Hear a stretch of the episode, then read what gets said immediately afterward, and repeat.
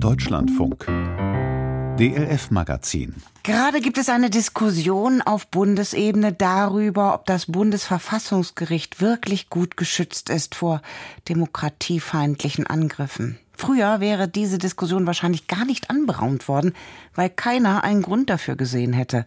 Aber heute mit den Erfahrungen der autoritären Regierungen in Polen, Ungarn oder in Israel sehen auch hier Politiker der Ampelregierung und der CDU das anders.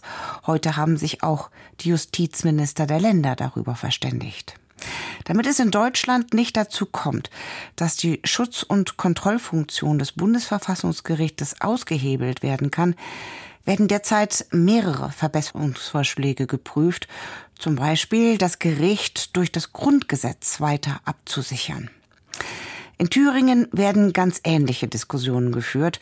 Dort wird am 1. September der Landtag neu gewählt und eine Gruppe von Juristinnen und Juristen klopft derzeit die Thüringer Landesgesetze auf Schwachstellen ab. Und offensichtlich gibt es sie, also Möglichkeiten, den demokratischen Prozess zu torpedieren, wenn man das als Fraktion im Landtag möchte. Philipp Schnee hat sich das genauer angesehen.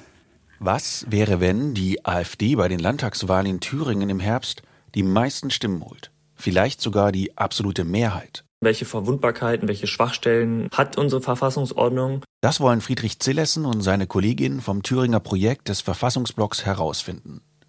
Sie haben sich dafür unterschiedlichste Bereiche angeschaut, nach Lücken und gesetzlichen Hintertürchen gesucht. Beim Landtag und der Regierung, aber auch bei Polizei und Verfassungsschutz, Verwaltung, Medien, Schulen und Universitäten.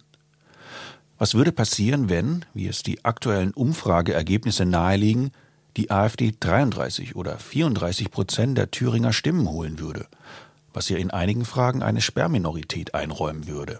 Und dann sind viele Entscheidungen nicht mehr so einfach, ohne sie zu treffen. Also zum Beispiel kann sich der Landtag nicht selbst auflösen, ohne diese Sperrminorität. Es bedarf einer Zweidrittelmehrheit, um sich aufzulösen.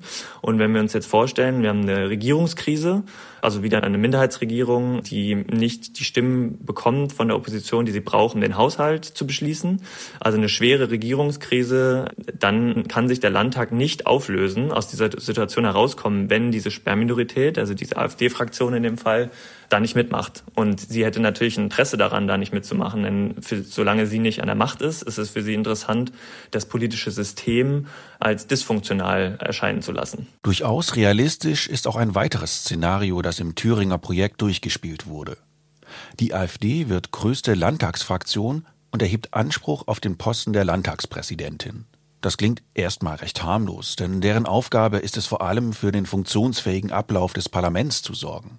Aber wenn diese Person von einer Fraktion benannt wird, die daran gar kein Interesse hat, dann wird es wirklich interessant. Denn die Landtagspräsidentin könnte Einfluss auf die Verwaltung, vielleicht sogar so sensible Bereiche wie IT, die E-Mail-Adressen der Abgeordneten nehmen.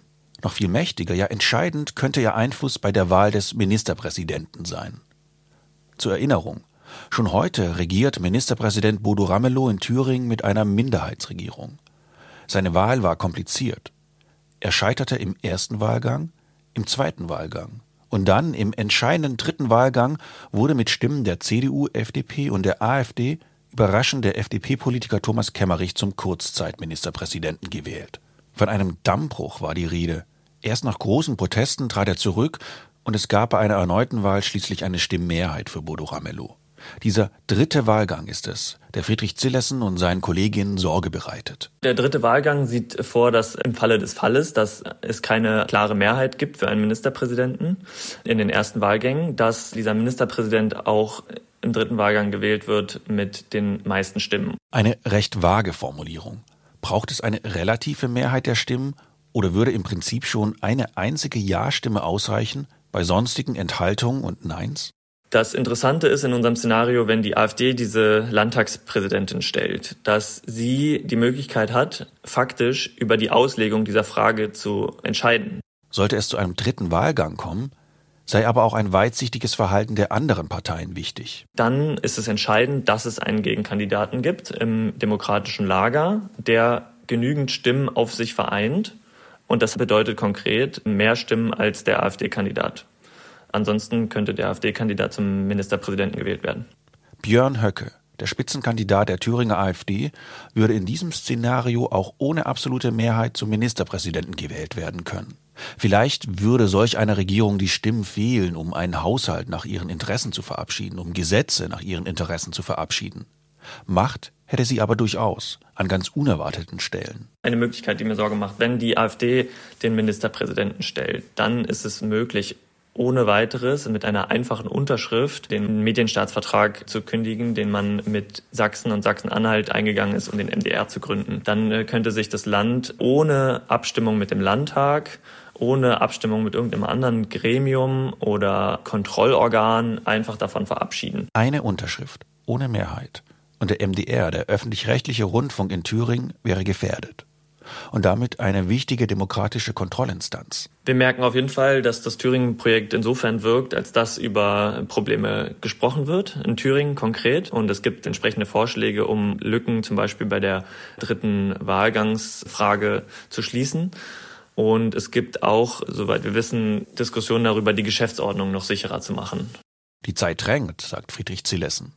Mit den richtigen Maßnahmen können der Rechtsstaat und die Demokratie in Thüringen juristisch krisensicherer gemacht werden. Also unser Ziel ist es natürlich, so viele Türen zu finden und zu schließen wie möglich. Aber es ist erstens politisch häufig nicht realisierbar und zweitens in einer liberalen Verfassungsordnung nie möglich, so viele Regeln zu finden, dass sie wasserdicht wird. Eine liberale Verfassung lebt davon, dass sie Spannungsverhältnisse hat zwischen beispielsweise Mehrheits- und Minderheitenrechten im Parlament. Und letztendlich gilt, dass keine liberale Demokratie sich final über eine Verfassung begründen kann, sondern es gehören immer Menschen dazu, die diesen Rahmen füllen.